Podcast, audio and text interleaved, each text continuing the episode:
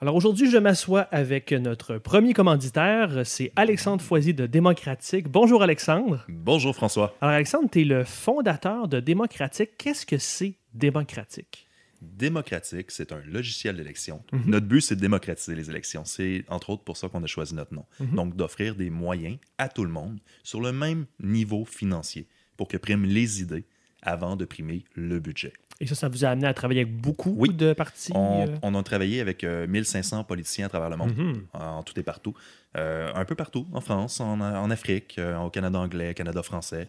Euh, et euh, ça nous permet de vraiment travailler avec tout le monde.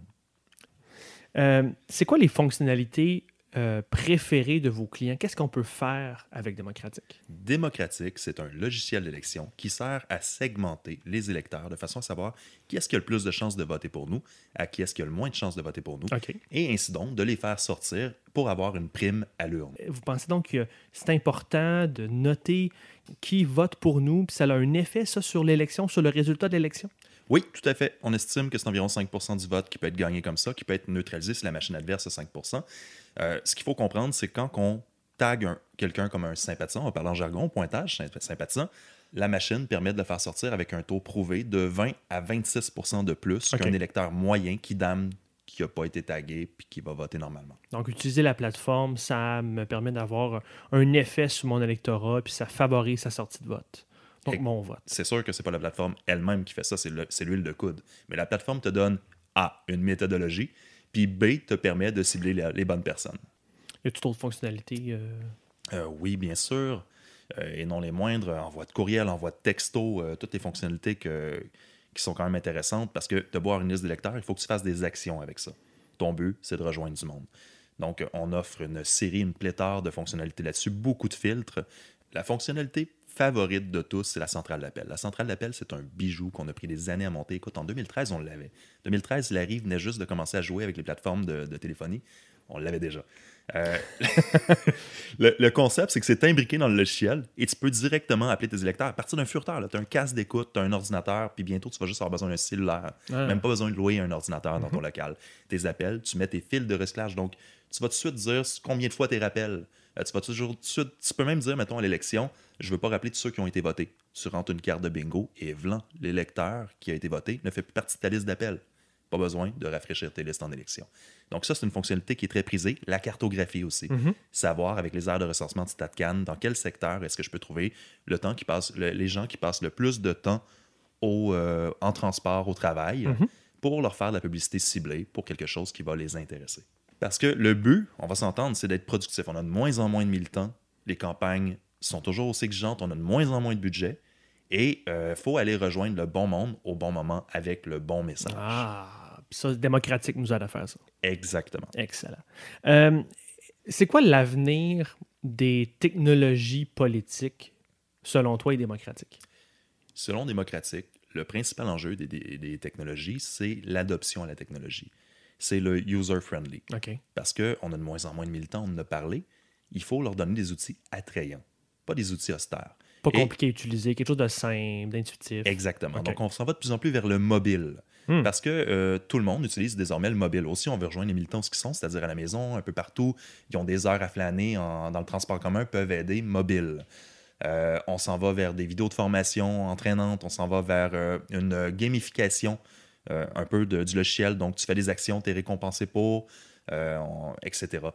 Euh, c'est, à mon avis, la grande distance que les logiciels d'élection ont à parcourir. Si ce n'est, on pourrait aussi parler des données, mais je pense qu'on a fait le tour en long et en large.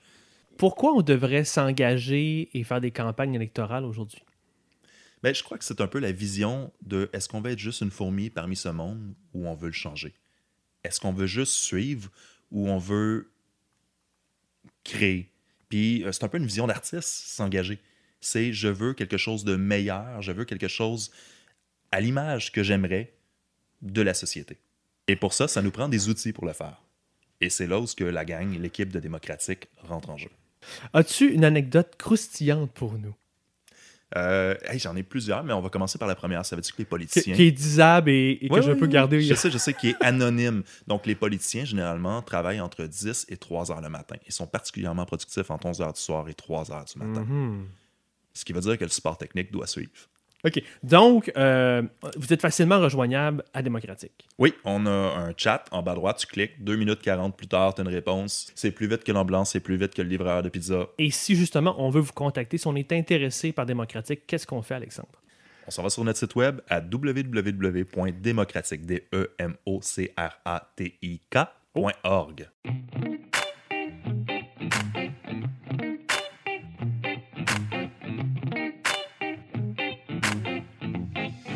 sommes engagés.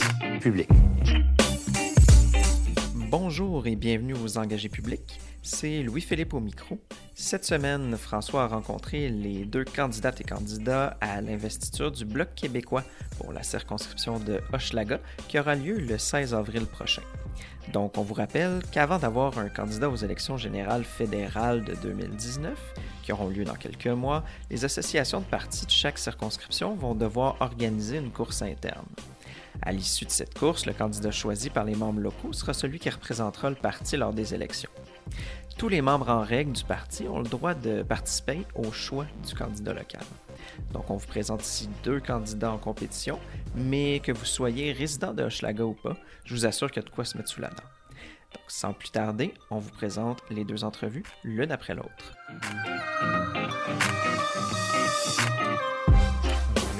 Merci beaucoup d'être là. Camille Goyette-Gingras, ça va bien? Oui, ça va bien, ça fait plaisir d'être là. Excellent. Camille, euh, pour les gens qui ne te connaissent pas, comment tu te présenterais? Mettons que tu fais du porte-à-porte. Je ne sais pas si hein, c'est une situation qui t'arrive souvent. tu rencontres quelqu'un à la porte. Qu'est-ce que tu lui dis pour te présenter? Bon, je lui dis que, évidemment, je suis candidate à l'investiture euh, du Bloc québécois dans Hochelaga. Euh, je suis aussi la présidente des 2000 jeunes du Bloc québécois. Mhm. Euh, on a travaillé à euh, réunir le caucus du Bloc québécois à travers le projet de refondation qui est né d'ailleurs dans mon salon de la rue Sainte-Catherine. Et je suis aussi designer de mode de formation et dans la vie. Et pourquoi tu te présentes cette année à l'investiture? En fait, euh, c'est l'aboutissement d'une longue réflexion parce que j'ai toujours été très complexée, d'une part de mon domaine d'études, Mhm. de mon âge, peut-être du fait que j'étais une femme aussi, euh, que je me sentais pas qualifiée pour faire de la politique. Euh, à la fin de l'année 2017, je décide de quitter la politique, mais que mon dernier euh, don à mon parti serait de- d'essayer de, rebâtir l'aile jeunesse du Forum jeune- du- l'aile jeunesse du Bloc québécois, qui était, euh, disons-le, assez euh, à terre à ce moment-là. là. C'était ton dernier don? Oui. Puis t'es toujours là? Ben, je voulais m'en aller. Ben, il y a eu la crise au Bloc. OK. Ça, je pensais pas que ça arriverait. Tu sais, je quittais la colline comme attachée de presse. Ouais. Puis euh, je me dis, je m'en vais après, je Ouais. tu sais, je veux retourner dans le milieu créatif. C'est comme plus ma place. Puis finalement, il y a la crise au bloc. Puis finalement, en Grimbin, j'ai été comme super mise de l'avant à travers ça. Mais j'ai fait, ben, peut-être que dans le fond, je, com- je comprends quelque chose. Puis euh, je fais quelque chose de bien. Euh, fait que cet été, euh, suite à, la réunification du caucus, je me retrouve un peu à la croisée des chemins. Mhm. Puis drôle de concours de circonstances, il y a une, ancienne collègue, une femme qui habite à Hochelaga, euh, à l'époque où j'ai eu un emploi dans Hochelaga, qui m'appelle en panique puis en, larmes. Elle a un problème avec l'immigration, elle est abusée de son ancien employeur qu'on par- qu'on partage. Moi aussi, j'ai vécu des problèmes. Euh, puis je me démène comme un lion pour euh, l'aider sur son cas d'immigration, puis l'aider à se replacer, puis etc. Puis elle m'a dit, avant même de penser à appeler mon chum, c'est toi que j'ai appelé. Hmm. Puis je me suis dit, ben, c'est un peu ça la job du député, c'est d'être la, la première personne ressource à qui tu penses quand tu as besoin d'aide, pour te démerder. J'ai fait ça. Hum, Tant pis, là, j'y vais. J'arrête. Ça t'a inspiré. Vraiment, vraiment. Puis euh, aujourd'hui, ben, cet employé-là, c'est euh, une ancienne employée de Bigarade qui a été euh, très mis de l'avant. Puis je défends les employés. Là, on est plus de 25. Ben, on est à peu près 25, Mhm. les anciens employés. Puis, puis tu sais, c'est encore, tu sais, ça a juste été naturel que je me pitche là-dedans dans un autre projet pour aider le monde. Puis ça, ça me rappelle que je suis là pour les bonnes raisons. tu sais. Puis pourquoi tu es là exactement? Je veux dire, tu pourrais. ce soir, tu es avec moi. euh, merci d'être là. Mais Mhm. ce soir, tu pourrais faire plein d'autres choses. Tu pourrais t'amuser. Tu pourrais te divertir. Tu pourrais voir des amis. Qu'est-ce qui t'a amené en politique au départ? Euh, initialement, je, je faisais mes euh, travaux de couture. Devant ma machine, je me mettais des documentaires. Puis euh, je me suis mis un documentaire sur l'histoire du Québec. J'avais jamais entendu parler Je de l'histoire t'aurais du pas Québec. dû. Ben T'as non, ben non. je me suis rendue là, tu sais. Puis finalement, ben, j'ai pris ma carte d'option nationale, puis OK. j'ai jamais été capable d'arrêter. C'est comme plus fort que moi. Puis même quand je voulais sortir, on dirait que ça, c'est comme une grosse main qui m'attrape par le collet, là, puis qui me ramène. Puis je, je suis tout le temps pognée là. Puis en même temps, je me dis, tu sais, j'ai réussi à trouver une place qui me, qui où est-ce que je me sentais à l'aise, c'est-à-dire que je pouvais euh, euh, m'exprimer de façon créative à travers la politique. Mhm. Puis, euh, puis j'ai, comme trouvé mon, mon créneau, puis ce que je voulais faire politiquement. Puis moi, c'est vraiment beaucoup par l'éducation populaire que je me suis découvert des passions, puis l'empouvoirment citoyen. Mhm. Surtout dans Schlaga, c'est important là, parce que le langage euh, qu'on entend beaucoup dans Schlaga, c'est je m'en sac de la politique ou je connais rien à la politique. Euh, fait que je me bats un peu contre ça. Puis pour moi, ben, c'est directement relié euh, à la cause indépendantiste, là, qui est vraiment le socle de, de mon engagement. Je, je fais de la politique pour libérer le Québec. OK. Humblement. J'ai pas de problème. Ben, et, et qu'est-ce que tu répondrais? Je trouve ça intéressant quand même ce que tu viens de dire. Qu'est-ce que tu réponds à quelqu'un d'Hochelaga qui dit qu'il s'en sac de la politique? Ben, c'est, c'est souvent, là, ça, c'est un. C'est, quelqu'un qui dit qu'il s'en sac de la politique, c'est probablement la personne qui s'en sac le moins. C'est juste qu'il est tellement sens, fâché, ouais? il est tellement écœuré de la politique que euh, sa façon de pas se mettre en beau joie le vert en en parlant, c'est de dire je m'en grisse. Mais euh, ce que je réponds souvent, c'est euh, tu dis que tu t'en euh, parce que la classe politique t'a déçu, puis c'est pas à toi de te faire dire que tu es cynique, c'est la politique qui t'a rendu cynique. Puis souvent, ça, ça libère le monde. On dirait que j'ai vu plein de monde exploser à ce moment-là, tu sais, ma petite madame au dépanneur ou à l'épicerie, puis là, vraiment libérer leurs paroles politiques. Puis souvent, le « je m'en fous de la politique », c'est comme un... C'est comme un... le- le- l'expression de- d'une crainte euh, économique. Mhm. Euh, puis ça, ils le disent pas tout de suite. Il faut creuser un petit peu, puis il faut être patient, puis empathique. Puis il y a trop de monde qui font du, per- du porte-à-porte en répétant des spins, Ouais. Euh, puis en n'écoutant pas la personne. Alors que Mm. faire de la politique, c'est une discussion à deux. C'est pas juste de pitcher des lignes, puis de... Tu sais, c'est pas ça, faire du porte-à-porte. Tu es supposé créer une discussion, tu sais. Fait que tu essaies de les comprendre. Ouais. De, de comprendre leur passé, parce que dans le fond, tu t'estimes qu'ils ont, ils comprennent c'est quoi. Ils ont peut-être pas les mots de l'élite et les mots de la science po, Mhm. mais ils comprennent, ils ont un réflexe politique. Ben oui, puis souvent, ben, ils n'osent pas en parler justement parce qu'ils n'ont pas le langage universitaire de la politique. Puis moi, c'est c'est ce qui m'arrêtait de faire de la politique au début, c'est que euh, j'ai pas fait l'université. Mm. J'ai fini par faire mon éducation politique moi-même. Mais, euh, mais moi, j'avais de la misère au début de m'engager dans des gros débats puis d'expliquer pourquoi je ressentais telle affaire par rapport à tel positionnement. Ce qui faisait en sorte que j'en parlais pas de politique. Je faisais ma- mes affaires comme militante, là, mais je voulais pas m'engager dans un débat. Euh, puis quand nous, on arrive comme acteurs politiques, puis on se montre très connaissant, des fois, on devient intimidant, puis on n'engage pas la politique. Alors que on a beaucoup plus un rôle comme politicien de, de mobilisateur, que, puis de- de- d'éducateur aussi, que juste de je vais t'expliquer comment ça marche. Ouais. Euh, Ça serait quoi ta réponse au cynisme? Parce que peut-être que tu viens de donner des éléments de réponse. Tu as parlé d'éducation, tu as parlé de- d'écoute et de créer un- une vraie relation euh, par cette écoute-là. Est-ce que tu as d'autres réponses ou qu'est-ce que tu proposerais pour se battre contre le cynisme? Ben, c'est drôle parce qu'après avoir eu cette discussion-là avec le monde, souvent, j'ai pas dit grand-chose. Hein? c'est la personne a explosé. Elle là. se libère. Ouais, c'est ça. Puis là, à la fin, elle dit Ah, je t'appuie. Mais c'est incroyable. Ça veut dire qu'il y a tellement personne Qui t'écoute? qui a pris le temps d'écouter le monde que ju- juste ça, c'est une nouveauté, tu sais. Moi, ça me sidère. Ça me sidère. Puis en porte-à-porte aussi, je vais avoir des membres en ce moment, énormément. Puis euh, je leur demande tout le temps, ça fait combien de temps qu'il y a un politicien qui est venu te voir? Puis ils me disent quelque chose entre 7, 10 ans ou jamais. Des membres de partis politiques, tu sais. Euh, fait que pour moi, il y a une perte de contact, de, perte de contact direct du politicien avec sa population. On est- les politiciens deviennent beaucoup plus des, des fonctionnaires élus euh, que des, euh, des membres de leur communauté. Euh, je sais pas comment j'exprimerais, mais tu sais, on dirait que le, le socle de leur engagement est, est pas directement en- et personnellement avec les gens. sais. Mhm. Qu'est-ce qui s'est passé avec ce mouvement-là? Euh, ce que tu décris, je l'ai vu aussi euh, en travaillant au Parti québécois puis dans mon expérience sur le terrain.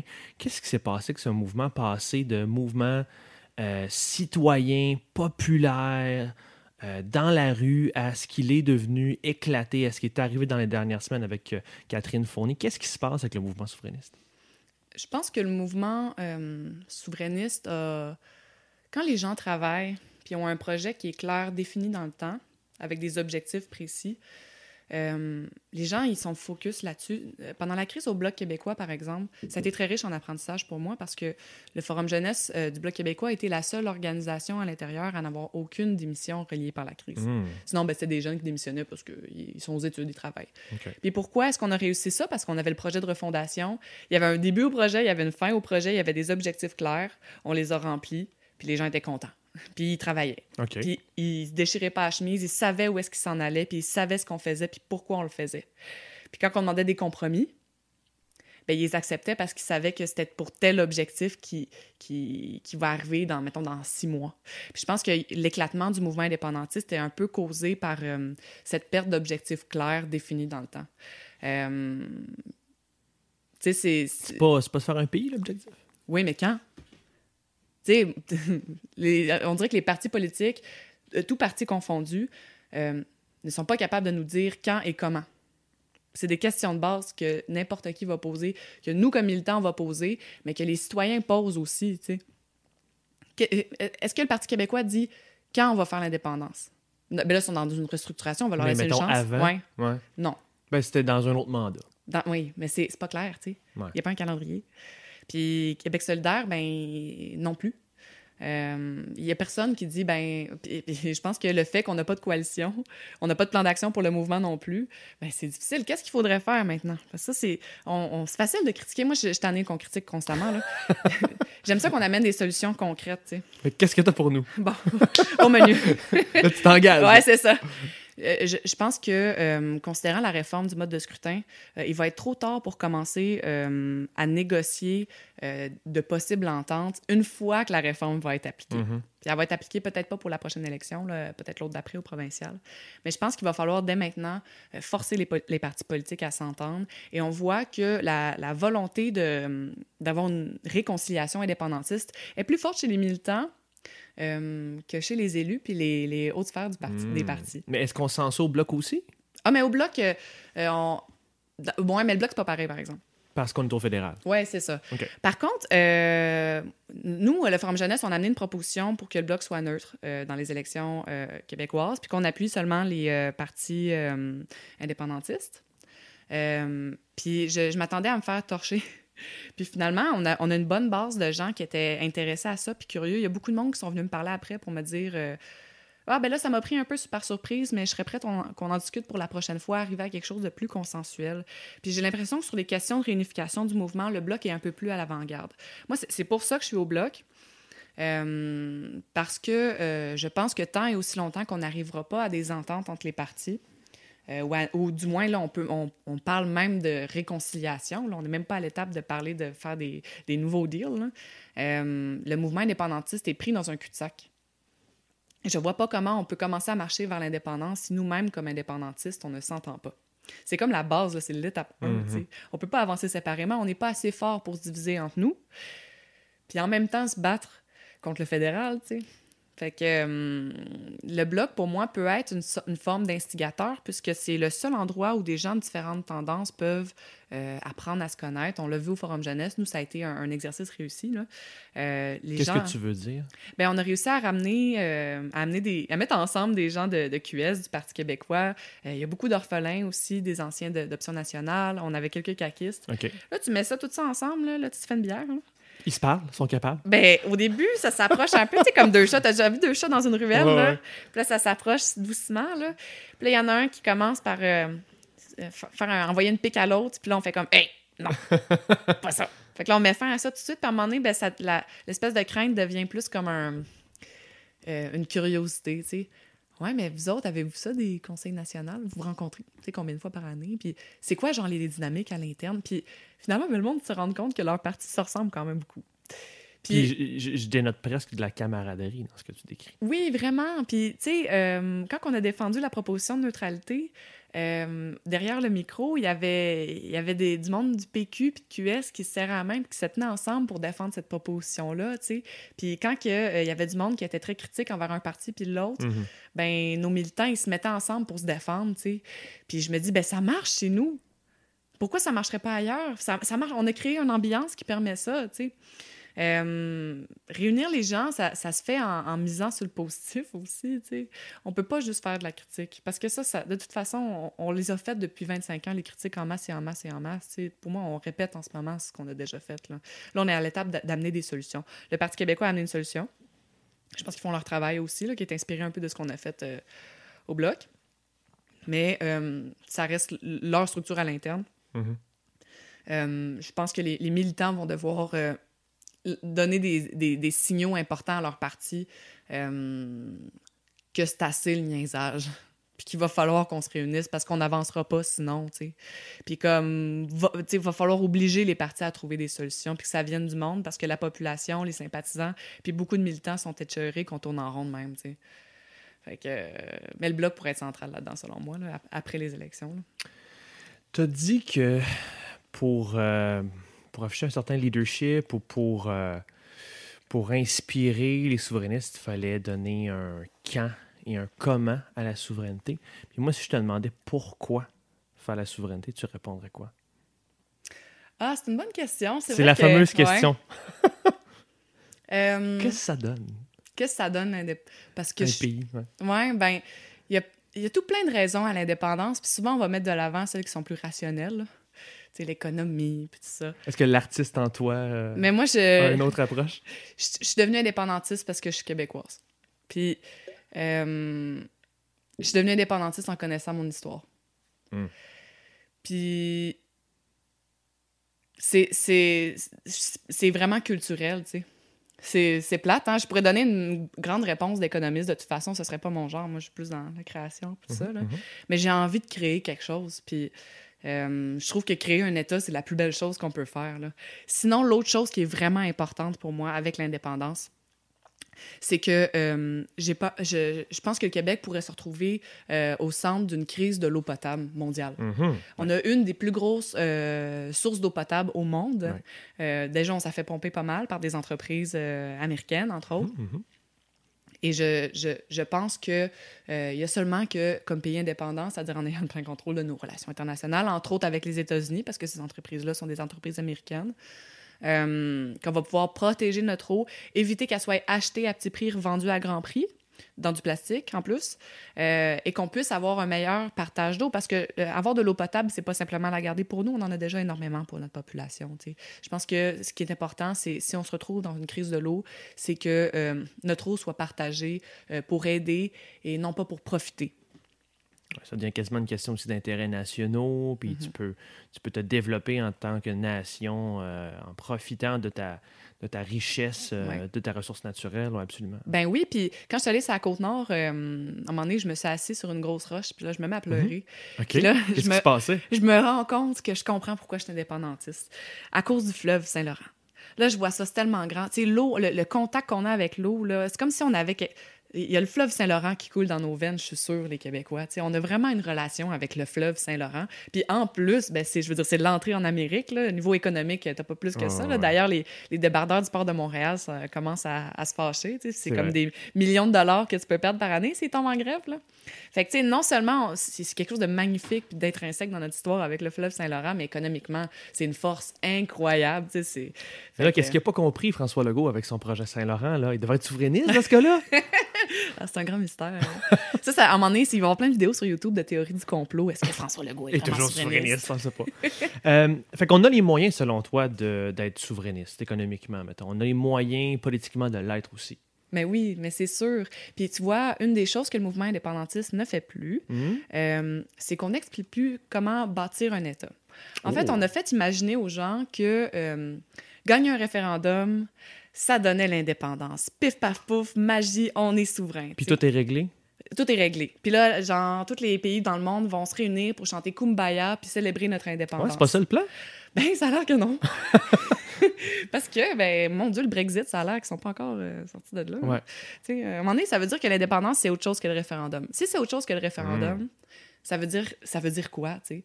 Puis si on regarde dans le droit international, il parle souvent d'effectivité. Qu'est-ce que l'effectivité? Ben, c'est, ça, en fait, Jean-Martin Hassan a quand même bien résumé ça. C'est loin impôt traité. C'est le contrôle de l'État Mhm. sur ses, ses- ses leviers, qui est euh, la perception d'impôts, euh, le contrôle du territoire euh, et de sa population. Bref, qui a une loyauté là, envers le Québec et non plus le Canada. Donc, l'indépendance, à quelque part, ça veut dire que c'est aussi de sortir le Canada du Québec Mhm. pour avoir une reconnaissance internationale. Bref, c'est autre chose que juste un vote. Ça veut dire que c'est vraiment une, une pleine prise de tous nos leviers, tu sais. Euh, parce qu'on a vu des États gagner le référendum et ne jamais avoir l'indépendance. Puis je pense que ça, on a créé, on a un peu euh, mêlé le monde là-dessus. On leur a fait à croire que gagner le référendum, c'était ça qui faisait l'indépendance, ce qui nous a amené à avoir peur du référendum au bout du compte.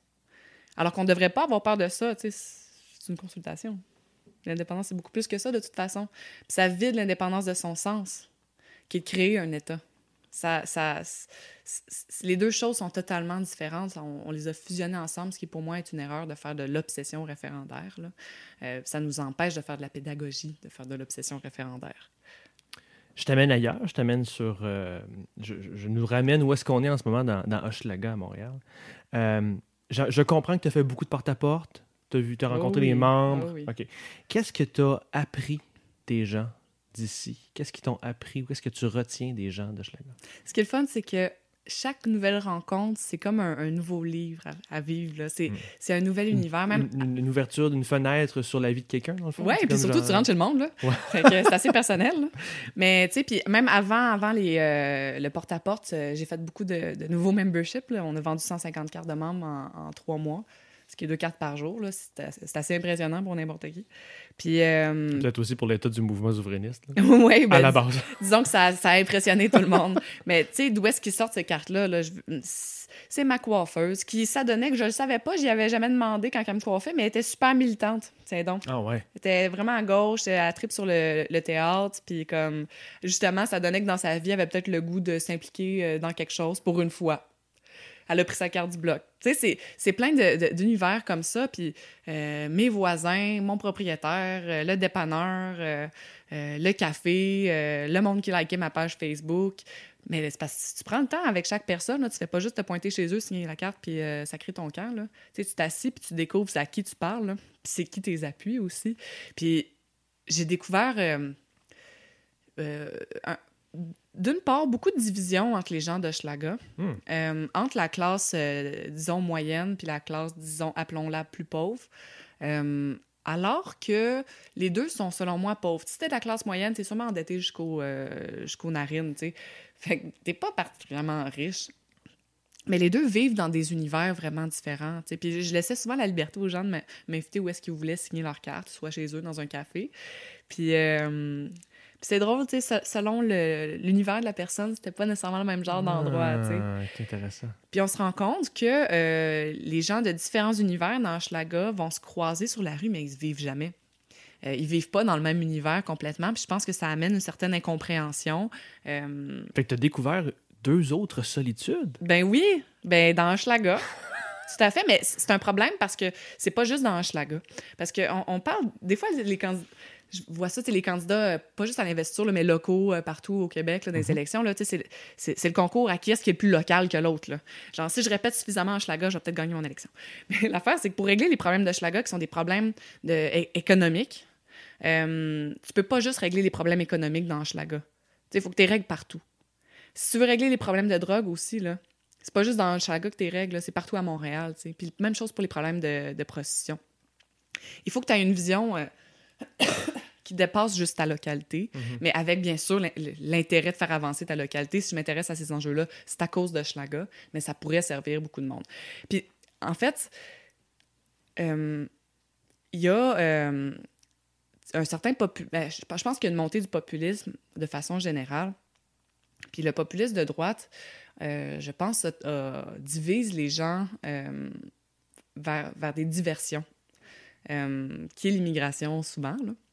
Euh, alors que je pense que les, les gens, par exemple, la classe moyenne en Schlaga, classe plus pauvre, sont victimes des mêmes injustices puis du même système économique qui les sert pas du tout, du surendettement. euh, donc, je pense qu'il faut... Il y aura un travail dans Schlaga en ce moment de je ne suis pas arrivée à ma solution comment, peut-être pas faire des meet and greet, là, mais euh, je pense que si seulement les gens réussissaient à s'apprendre, il y aurait une plus grande conscience des univers dans lesquels ils vivent, puis ils comprendraient qu'ils sont victimes des mêmes choses et qu'ils sont pas des deux solitudes comme ils croient. Puis je pense que ça amènerait les gens à se battre pour l'un l'autre, au lieu de se battre l'un contre l'autre. Hmm. Aujourd'hui, tu te. Enfin, bientôt, le 14 avril prochain. C'est ça. Tu te présentes pour. Euh, tu te présentes à l'investiture ouais. pour devenir candidate au Bloc québécois à la prochaine fédérale.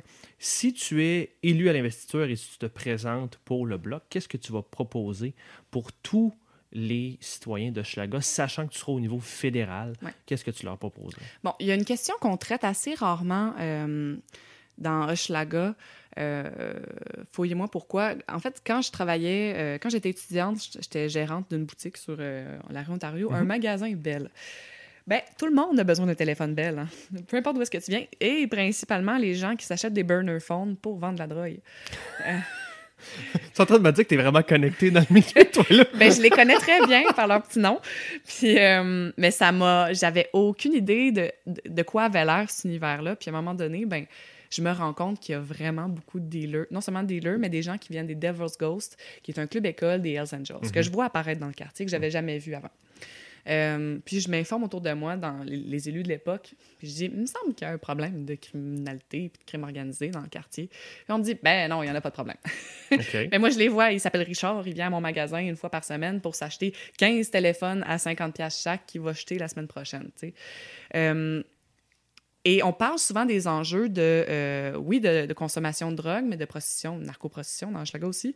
Mais on peut pas juste traiter le, le, les branches de l'arbre, il faut traiter la racine. Et la racine de ça, ben, c'est le crime organisé qui profite réellement de la narcoprostitution, de la vente de drogue, euh, qui fait du recrutement dans les écoles d'Hochelaga. C'est eux autres le problème. C'est eux autres faut, euh, contre qui il faut se battre. Heureusement, il y a quand même pas que du noir dans Hochelaga. Il y aurait une diminution de la criminalité- de 5 par Mhm. année dans Ok. Hochelaga, ce qui est bien. Mais le- la lutte au crime organisé, c'est une lutte de tous les instants. Mhm. C'est comme un jardin. Si tu arrêtes de faire pousser des carottes, ben c'est la mauvaise herbe qui reprend. Puis quand tu arrêtes de faire la lutte au crime organisé, ben elle reprend de la place. Puis en ce moment, ils, ils font pas juste de la, euh, de la vente de drogue, il y a aussi du recrutement pour l'avoir vécu. Moi, j'habite sur la rue Sainte-Catherine, c'est encore un peu le Far West dans ce coin-là. là. Puis euh, à plusieurs reprises, je me suis fait... euh, on a tenté de me recruter pour de l'exploitation sexuelle. Alors que, tu sais, je veux dire, je devais avoir l'air fatiguée cette journée-là. là. Mais... Euh, fait que c'est un réel problème, puis, ça touche tout le monde. Si on veut que les gens d'Hochelaga envoient leurs enfants à Hochelaga, il faut qu'il y ait la conviction que c'est sécuritaire pour leur monde. Il y a une amélioration. C'est vrai, on commence à avoir des super belles écoles, l'école Barry. Je veux dire, tout le monde est Oui, super fier de l'école. Barry, tu sais. Mais il faut que les parents aient confiance qu'ils vont avoir un aussi bon service dans Hochelaga, qu'ils ne mettent pas leur enfant en danger en l'envoyant à l'école dans sais. Puis on revient encore à la source de ça. Ben, c'est quoi? Il faut faire de la lutte au crime organisé, euh, qui, eux, profitent des, disparités économiques du monde ici. Ta passion est contagieuse, je le dis souvent des fois, mais vraiment, euh, c'est beau te voir aller. Si on veut participer à ta campagne, peut-être t'aider euh, la soirée du vote, où est-ce qu'on te contacte? Euh, plusieurs façons. Site internet cgg.québec. Euh, Facebook, Twitter, Instagram, m'écrire. Mhm. Euh, on peut me rejoindre là. Puis j'ai toujours besoin de monde, mais on est une super belle équipe, by the way. Là. Je vais pas vanter ma gang, là, mais ils sont fous raides. Fait que ça va me faire plaisir d'accueillir du monde. Le vote est euh, le 14 avril dès 13h. Euh, puis après on se croise les doigts. Je m'en remets à Dieu. Merci Camille Goyette-Gingras pour ton passage aux engagés publics. Merci à toi.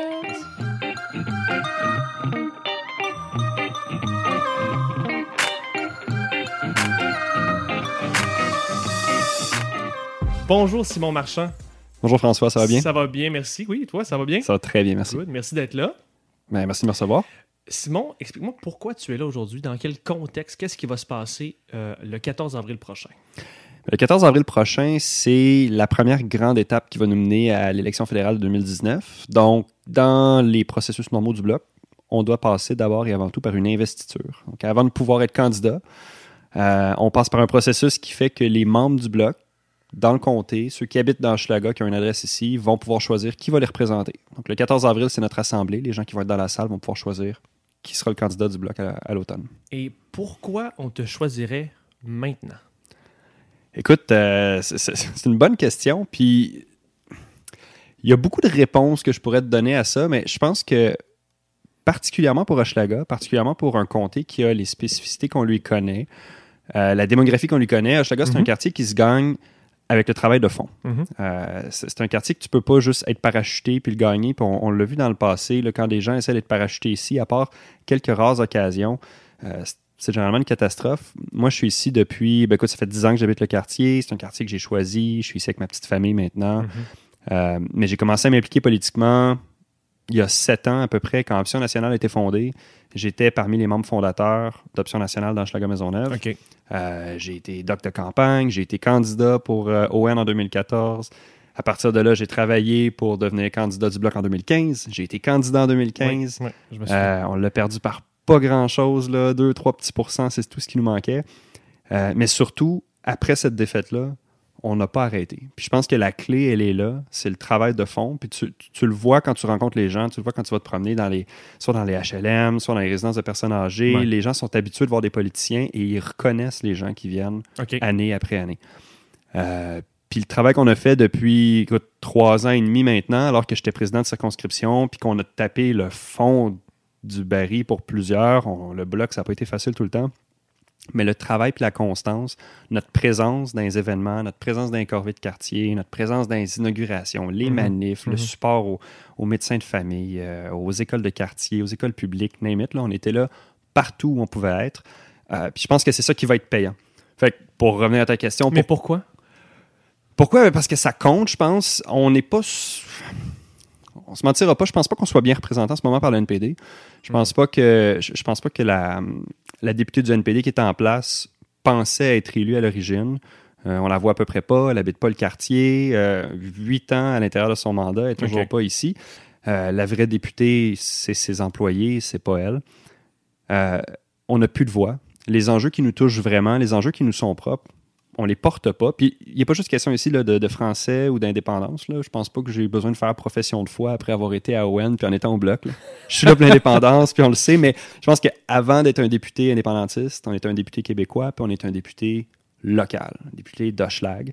Puis dans Hochelag, ben, il y a des problèmes aujourd'hui. Il y a des problèmes de pauvreté, il y a des problèmes de, logement social, il y a des problèmes d'itinérance, des problèmes de toxicomanie, il y a des problèmes qui sont liés au travail du sexe, puis ces problèmes-là valent qu'on ait un débat ouvert aussi. Euh, puis je pense que si on continue de voter NPD ou si on continue de se priver d'une voix qui nous est propre, on va continuer de se faire noyer à l'intérieur d'un débat qui est beaucoup plus grand dans la Fédération canadienne. Euh, on va continuer à passer après le pétrole, on va continuer à passer après l'industrie automobile, Mhm. après les enjeux qui sont plus importants pour le reste du Canada. Fait que pourquoi là, maintenant, ça prend du bloc? Ça prend du bloc parce que ça fait huit ans qu'on ne parle pas de ce qui nous touche, nous, ici. Je vais embrasser mes questions parce que tu, te- tu m'amènes sur ce terrain-là, le terrain d'Hochelaga où on enregistre en ce moment. Euh, Qu'est-ce que tu proposes aux gens d'Hochelaga euh, pour cette investiture? Et si tu es élu, en fait, à l'investiture puis que tu deviens le candidat officiel du Bloc, qu'est-ce que tu leur proposes? Tu as un peu énoncé quelques éléments, mais Ouais. qu'est-ce que tu peux faire comme député fédéral? Ouais, c'est. J'ai l'air de me répéter parce que je revenais sur les mêmes sujets souvent, probablement, euh, dans, dans notre échange, mais je pense que le rôle d'un député fédéral, c'est très facile, puis nos détracteurs vont très, très vite nous dire qu'en n'étant pas dans le pouvoir, en, en- en- en ne pouvant pas être au gouvernement, on ne pourra rien changer. Je pense que Mhm. déjà, c'est absolument faux, puis on l'a vu à travers l'histoire, le Bloc, surtout quand il y a eu la balance du pouvoir, il a été capable de faire changer puis bouger beaucoup de choses, là, puis on- que ce soit pour nos aînés, que ce soit pour les traités de libre-échange, pour plein d'affaires. Euh, mais concrètement, je pense que la première chose à laquelle il faut s'attaquer, c'est d'avoir un député qui va être présent, qui va être dans sa circonscription, qui n'aura pas peur de venir ici, qui, qui, qui- qui- qui habite ici, qui comprend, qui connaît, qui le vit, qui sait c'est quoi de, de, de- de vivre la gentrification. Il y en a qui appellent ça de la gentrification, il y en a qui, Mhm. qui lui donnent toutes sortes de noms, mais qui comprennent cet enjeu-là des deux points de vue parce qu'ils ont les deux mains dedans. Euh, ça prend quelqu'un qui est conscient de ces problématiques-là. Moi, comme député fédéral, donc, j'ai le goût d'être présent, j'ai le goût d'avoir pignon sur rue, j'ai le goût que ma porte soit ouverte et que ça soit une ressource. Parce que je pense que d'abord et avant tout, un député, ça devrait être une ressource. On le voyait avec Carole Poirier à l'époque, sa porte était toujours ouverte, était Mhm. facile d'accès. Maintenant, notre député fédéral est caché au quatrième étage d'une tour qui ferme à 5 heures. On n'est pas capable d'aller la voir. Euh, fait d'abord et avant tout, un député présent puis accessible. Après ça, ce que je peux faire, moi, c'est pousser les enjeux qui nous sont propres. Encore une fois, si on a la balance du pouvoir, c'est encore plus facile, mais il n'y a rien qui empêche d'aller négocier à Ottawa avec d'autres partis, d'autres députés, de mettre de l'avant certains projets. Puis on le voit avec tout le travail que le Bloc a fait avec la Davy. Tranquillement, la pression, au bout de plusieurs années ou plusieurs mois d'efforts, ça finit par payer. Fait qu'on peut faire le même genre de pression pour obtenir plus de financement en logement social, euh, pour s'assurer qu'on va maintenir une spli généraliste, pour s'assurer qu'on peut s'attaquer à des enjeux pour lesquels le Québec a des points de vue différents. Puis là, on pourrait parler, je, vais donner un exemple très concret, là, mais au niveau de, euh, de, de l'utilisation des drogues. En ce moment, au fédéral, euh, ils ont encore la même mise sur les problèmes de consommation parce que les utilisateurs sont encore criminalisés. Euh, Justin Trudeau s'est fait élire en promettant de légaliser le pot, tant mieux. Mhm. Mais reste que les problèmes de toxicomanie, c'est un peu plus large et un peu plus grave que juste le pot.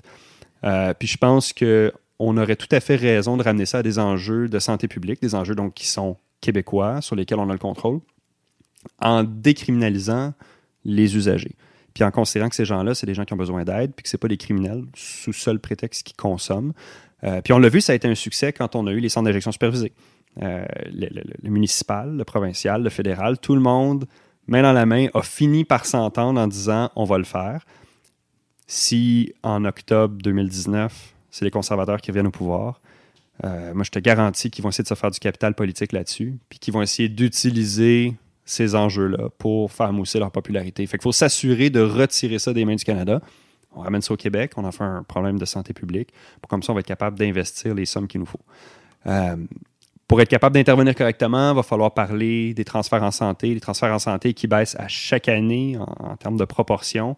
Euh, puis notre déficit dans 10 ans va juste faire qu'on sera plus capable de se payer nos services de santé publics universels, Euh, notamment parce que le fédéral réduit année après année sa contribution. On envoie quand même 50 milliards à Ottawa. C'est un petit peu absurde de se dire qu'année après année, de ces 50 milliards-là, il y en a de plus en plus qui va être investi en Ontario pour leur industrie automobile ou pour acheter des F-35 ou pour acheter un pipeline dans l'Ouest, alors qu'on a des problèmes criants dans nos hôpitaux, on a des écoles qui se délabrent, puis on l'a vu dans le quartier ici. Ça a pris des années pour réussir à maintenir l'école Barry, en fait, à la ramener, à la reconstruire. Puis c'est pas parce qu'on est négligent, c'est parce qu'à un moment donné, les fonds, on les envoie ailleurs, puis ils sont dépensés sans qu'on ait le contrôle sur ce qui se passe avec ça. Fait que je pense que concrètement, un député fédéral dans Hochelaga, il y a des enjeux qu'il va devoir pousser, puis c'est des enjeux de contrôle sur notre avenir, de contrôle sur nos décisions, sur nos valeurs en tant que société, sur où est-ce qu'on veut s'en aller. Puis que ce soit justement pour l'itinérance, pour la construction de logements sociaux, que ce soit pour euh, les problèmes de toxicomanie ou que ce soit pour lancer un débat national sur le travail du sexe, parce que je pense qu'éventuellement, il va falloir l'avoir, ce débat-là. hein. Ça n'a pas été réglé après euh, le, le- le départ des conservateurs. Je pense qu'on est encore dans une situation qui peut être problématique. Ça va nous prendre quelqu'un qui n'a pas peur de prendre parole, mais qui n'a pas peur de prendre parole pour les gens de Schlaga, pour les Québécois, point. Je pense que c'est évident que tu sais où tu t'en vas. Ouais, j'ai une bonne idée où je m'en vais. J'ai eu le temps d'y penser. Euh, euh, je reste dans le sujet de Schlaga. Euh, en faisant campagne, qu'est-ce que tu as découvert? J'aime ça demander cette question-là, vu qu'on on entre en contact avec énormément de citoyens, de gens. Euh, qu'est-ce que tu as découvert des gens de Schlaga? Comment tu les trouves? Est-ce- Qu'est-ce qu'ils t'ont appris, les citoyens d'ici? Qu'est-ce que tu as remarqué? Ouais, en fait, je pense que le truc qui m'a le plus marqué, puis c'est ce qui fait que j'ai pris encore plus plaisir puis que j'ai voulu me représenter.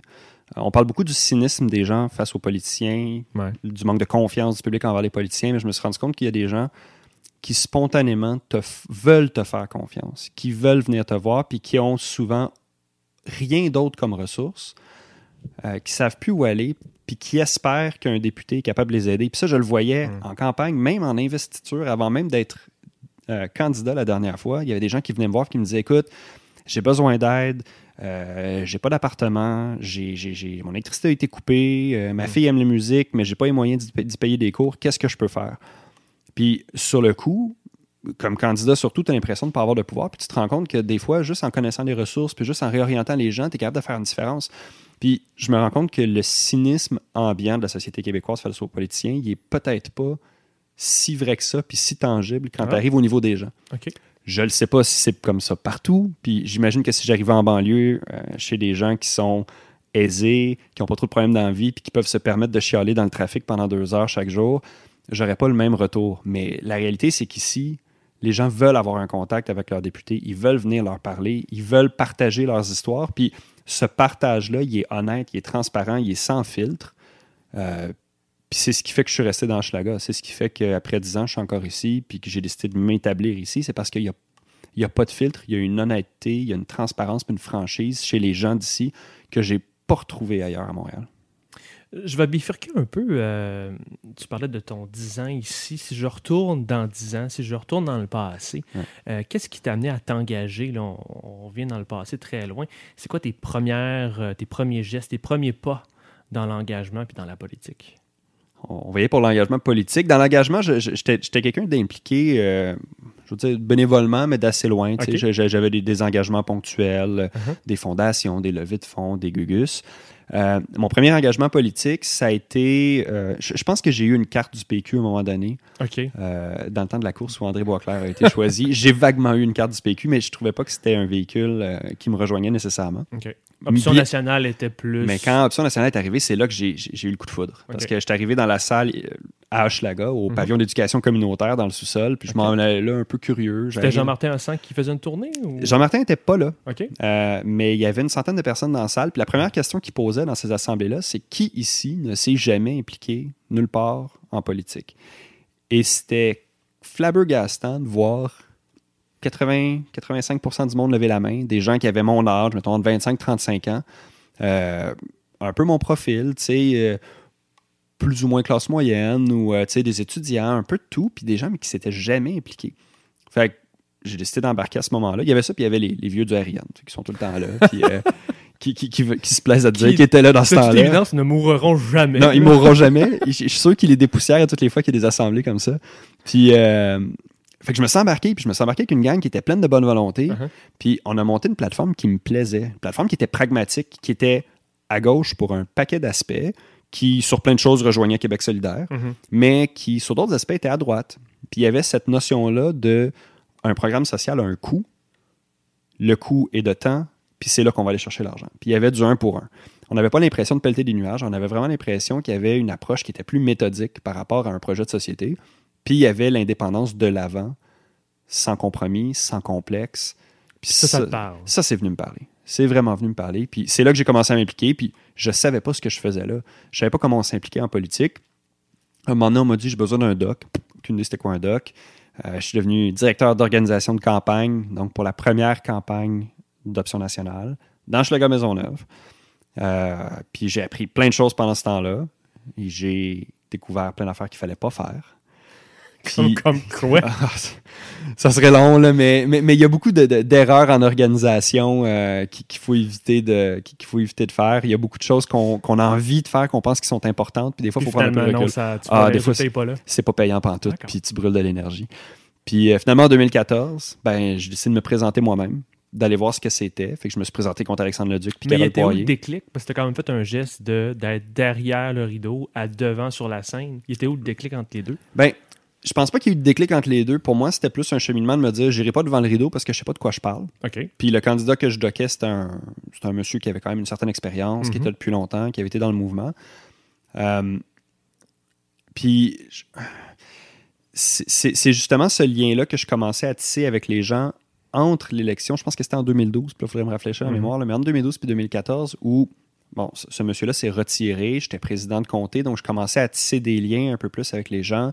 Je commençais à rencontrer des militants d'Option nationale, puis plus ça allait, plus je me trouvais cette affinité-là avec les gens. Fait que tout ça pour dire, une fois que, que- en- entre ces deux campagnes-là, puis on, on se mentira pas, euh, ON n'avait pas nécessairement le même attrait. Mhm. Euh, Il n'y avait pas euh, 50 personnes sur les lignes de départ pour, euh, pour être candidat. Puis je me suis dit, j'aime l'aspect relationnel, j'aime l'aspect contact avec les gens. De l'organisation, je fais ça dans la vie. Ça fait 12 ans que je fais de la gestion, 10 ans que je gère du staff. J'avais pas besoin d'une autre expérience de gestion bénévole en plus de mon quotidien. Euh, je me dit, OK, je vais travailler sur le relationnel, puis je vais aller voir ce que ça fait. Je vais aller voir si je suis capable de convaincre les gens de, mes idées, de mes positions, si je suis capable de, de prendre un peu de ce qu'ils me disent, d'essayer de voir si on peut le reformuler, puis de l'intégrer à notre plateforme. Puis j'ai vraiment eu la piqûre. Euh, ça a été encore plus intense pendant l'élection. Je pense qu'une élection, puis je sais pas si tu as déjà eu la chance de le vivre, puis j'imagine que oui, là, mais une élection, c'est intense. Une élection, c'est grisant. Euh, la première chose que j'ai voulu faire le soir où on a perdu, parce que c'était pas vraiment une surprise pour personne qu'on allait perdre, on, on se le cachera pas. Mais j'étais déjà en train de me frotter les mains puis de me demander, OK, ça va être quoi la prochaine étape? Mais c'est ça, parce que j'allais justement là en plus. Pourquoi tu te représentes dans le fond? Parce que tu as déjà subi une défaite, tu pourrais être découragé. Ce soir, tu pourrais te retaper les Game of Thrones, tu pourrais genre être avec ta famille, tu pourrais être chez vous, ça pourrait être le fun. Ben non, t'es pogné avec moi qui te pose des questions, tu fais campagne. Pourquoi tu te fais subir ça? Pourquoi s'engager aujourd'hui? Mais le truc, c'est que j'ai écouté toutes les Game of Thrones dans les trois dernières semaines, mais tard le soir. Fait que là, je suis- je je suis T'es- rattrapé. t'es- correct. Je suis prêt. Là, le 14 avril, c'est chien parce que ça va être l'investiture puis Game of Thrones. vrai.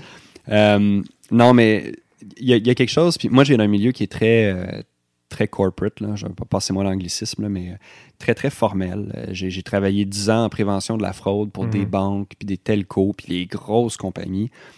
Euh, jamais dans ma vie, j'ai rencontré la satisfaction de travailler avec 50, 100 personnes, des Mhm. bénévoles qui croient en toi, qui croient en un parti, qui croient en une plateforme, qui veulent se donner pour qu'on gagne ensemble. Jamais, jamais de ma vie, j'ai réussi à retrouver cette expérience-là, puis cette satisfaction-là. Puis c'est là que je me suis rendu compte que il y a quelque chose de plus grand que juste ton quotidien. Dans mon cas, il y a quelque chose de plus grand que la prévention de la fraude, avec tout ce que ça a de noble là, que, que- j'ai fait dans la vie, puis avec Ah ouais. les, les milliers de personnes que j'ai aidées en faisant ça, il y a quelque chose d'encore plus grand que ça. Il y a une cause qui me tient à cœur, puis j'ai le goût de faire une différence qui va porter plus que jusqu'à demain matin ou jusqu'à la semaine prochaine. J'ai le goût de pouvoir poser des idées ou porter des projets qui vont avoir une- un effet sur 30-40 ans. Euh, j'ai vraiment eu la piqûre des élections. En 2015, ça a été intense. Ça a été une campagne d'11 semaines. Ouais. Euh, ça a été euh, les, les semaines les plus intenses de mon existence entière. Je me le suis fait tatouer tellement j'ai trouvé ça intense. Euh, Pour de vrai? là? ouais, ouais, ouais, ouais, c'est- subtil, mais... C'était pas sur ton site web, ça, je pense? Non, je ne le mets pas sur le site web. Il va falloir écouter le podcast pour ça. Ou le balado, on dit le balado. Le balado, en fait. Euh, mais ceci étant dit, le soir même, ça a été extrêmement difficile. Puis tu parles de l'effet d'une défaite. Puis je, je pense qu'il faut avoir vécu une défaite euh, dans sa vie, une défaite de cette envergure-là, parce qu'à trois jours de la fin, on y croyait. On commençait vraiment à y croire. Puis ça, c'est la Il pire faut- chose en Il faut politique. que tu continues. Tu peux pas abandonner. Tu peux pas abandonner, mais tu fais 11 semaines, tu te dis, ça arrivera, ça arrivera pas. Puis là, à trois jours de la fin, tu te dis, Hey, on est en train d'y arriver. Là, on regarde nos chiffres. là. Mhm. On regarde les chiffres, on regarde le monde. Le local est bondé. On est obligé d'acheter des ordinateurs de plus parce qu'il y a trop de monde. Dans le temps, on était à l'Anticafé, qui était sur Ontario. Oui. Gigantesque local. Et Mhm. c'était full. Et là, le soir même, on le perd de 3% on le perd de pas grand-chose. On est à 1% du deuxième, à 2 de la, de la première. Et euh, écoute, ça a, été, euh, ça a été tellement lourd à porter comme défaite parce qu'évidemment, ça aurait été, on aurait été le 11e comté à l'emporter. C'est arrivé tard dans la, la soirée. Euh, et là, j'ai vu. Tu sais, ça a été dur pour moi, mais moi, le lendemain, j'avais une job. Mais ça a été dur pour les gens qui avaient fait des sacrifices autour de moi parce qu'ils croyaient qu'on allait pouvoir y arriver. Puis de me dire que j'avais déçu ces gens-là. Je les avais échappés. Alors qu'en bout de ligne, je veux dire, on n'a pas arrêté, on a travaillé 16 heures par jour pendant 11 semaines, mais ça, ça a été tellement lourd comme expérience. Ça a pris plusieurs semaines sans remettre. Bon, on va dire 6-8 semaines. Puis à partir de janvier, l'élection c'était quoi? là? C'était un 20 octobre autour de ça. Puis à partir de janvier, on s'y est remis. Euh, en fait, je pense même qu'en novembre, on était dans des événements avec SOS Itinérance qui distribuaient des repas. Puis on- Mhm. je je suis reparti tranquillement en me disant faut pas abandonner parce que là, on est parti sur quatre ans d'un gouvernement majoritaire. Mhm. Si moi je débarque, tout le monde va débarquer. Fait qu'il y avait comme un, un devoir, une espèce de responsabilité de dire tous ces gens-là m'ont fait confiance, je vais continuer à, à tenir le fort. Puis là, en janvier, tu retournes à une manif, puis en février, une autre, puis un événement, puis un déjeuner. Puis là, tu te mets à te réorganiser. Puis tu te rends compte que les gens ne se sont pas trop démobilisés. Il y en a toujours, ça c'est sûr. Puis finalement, au bout de six mois, ben, tu as oublié que ça avait fait mal. Tu te rappelles que ça a été grisant. Tu te rappelles que ça a été une super belle expérience. Puis tu te dis, ah, je l'ai échappé de pas grand-chose. On a fait des erreurs.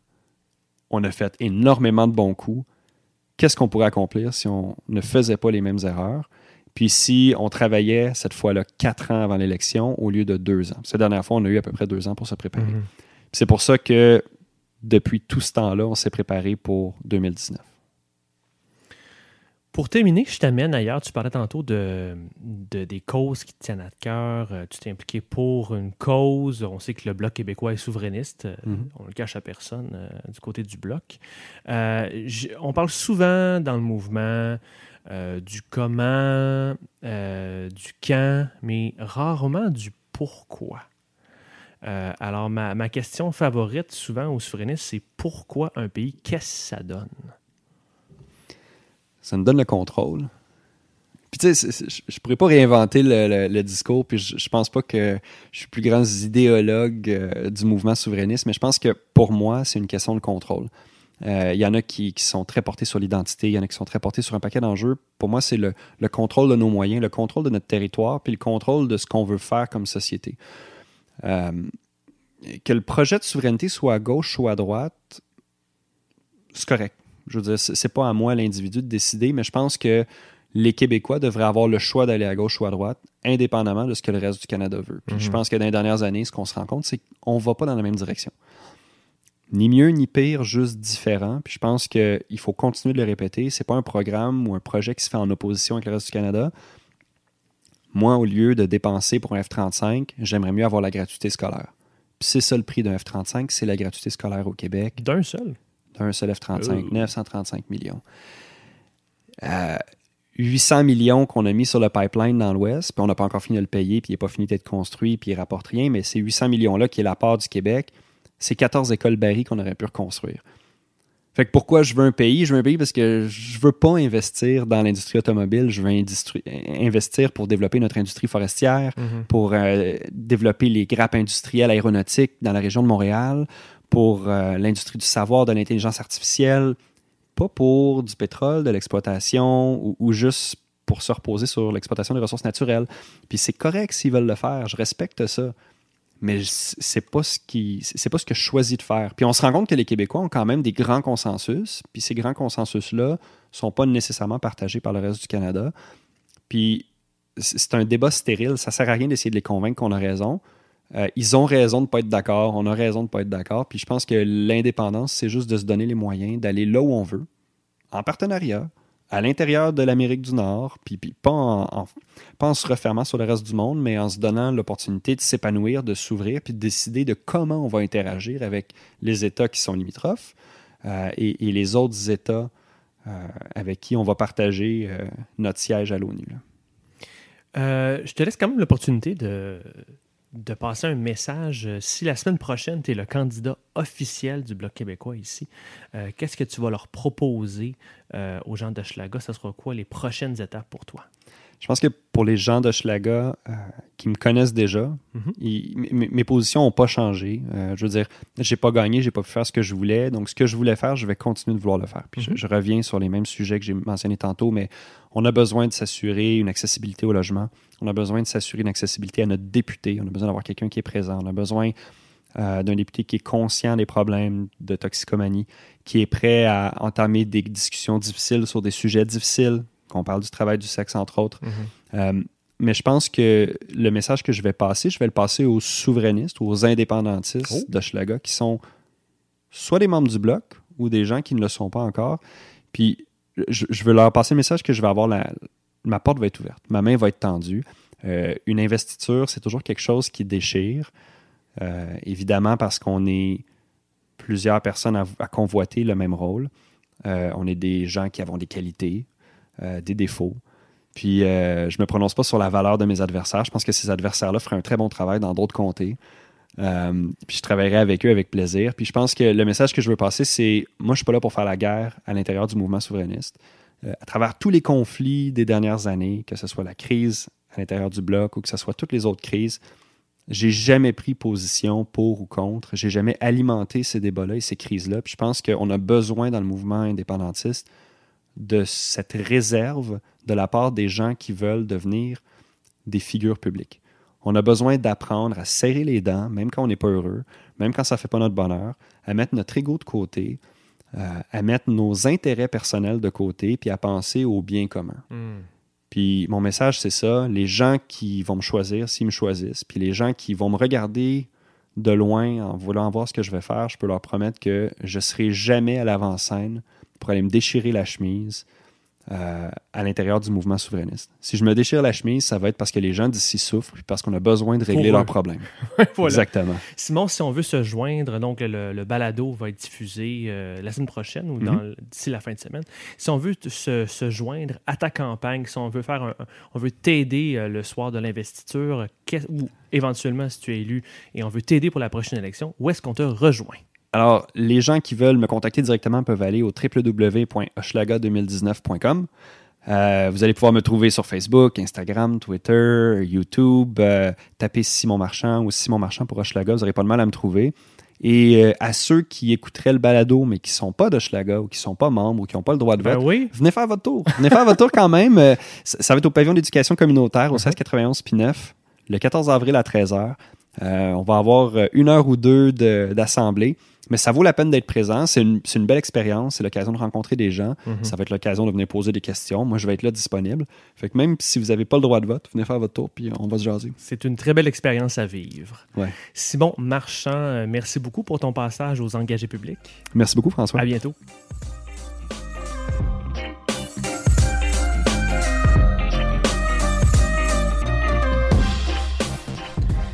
Donc, c'était notre épisode. N'oubliez pas qu'une assemblée à l'investiture est un moment privilégié pour commencer son implication dans un parti politique. Donc, informez-vous à propos des assemblées dans votre circonscription si vous voulez joindre votre voix à une foule de membres qui s'impliquent dans le processus démocratique dès son premier moment.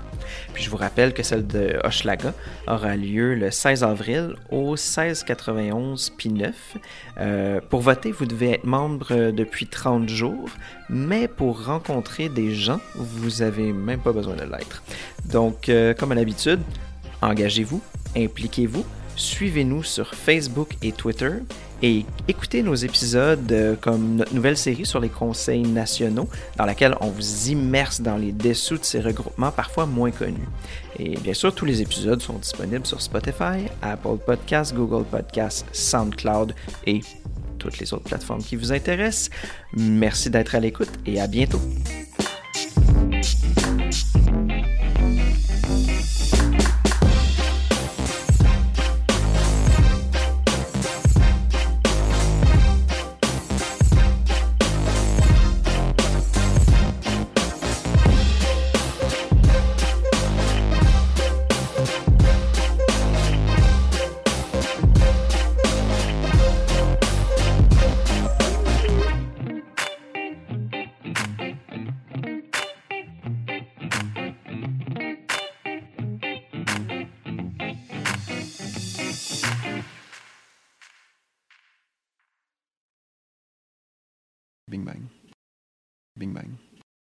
Bing bang.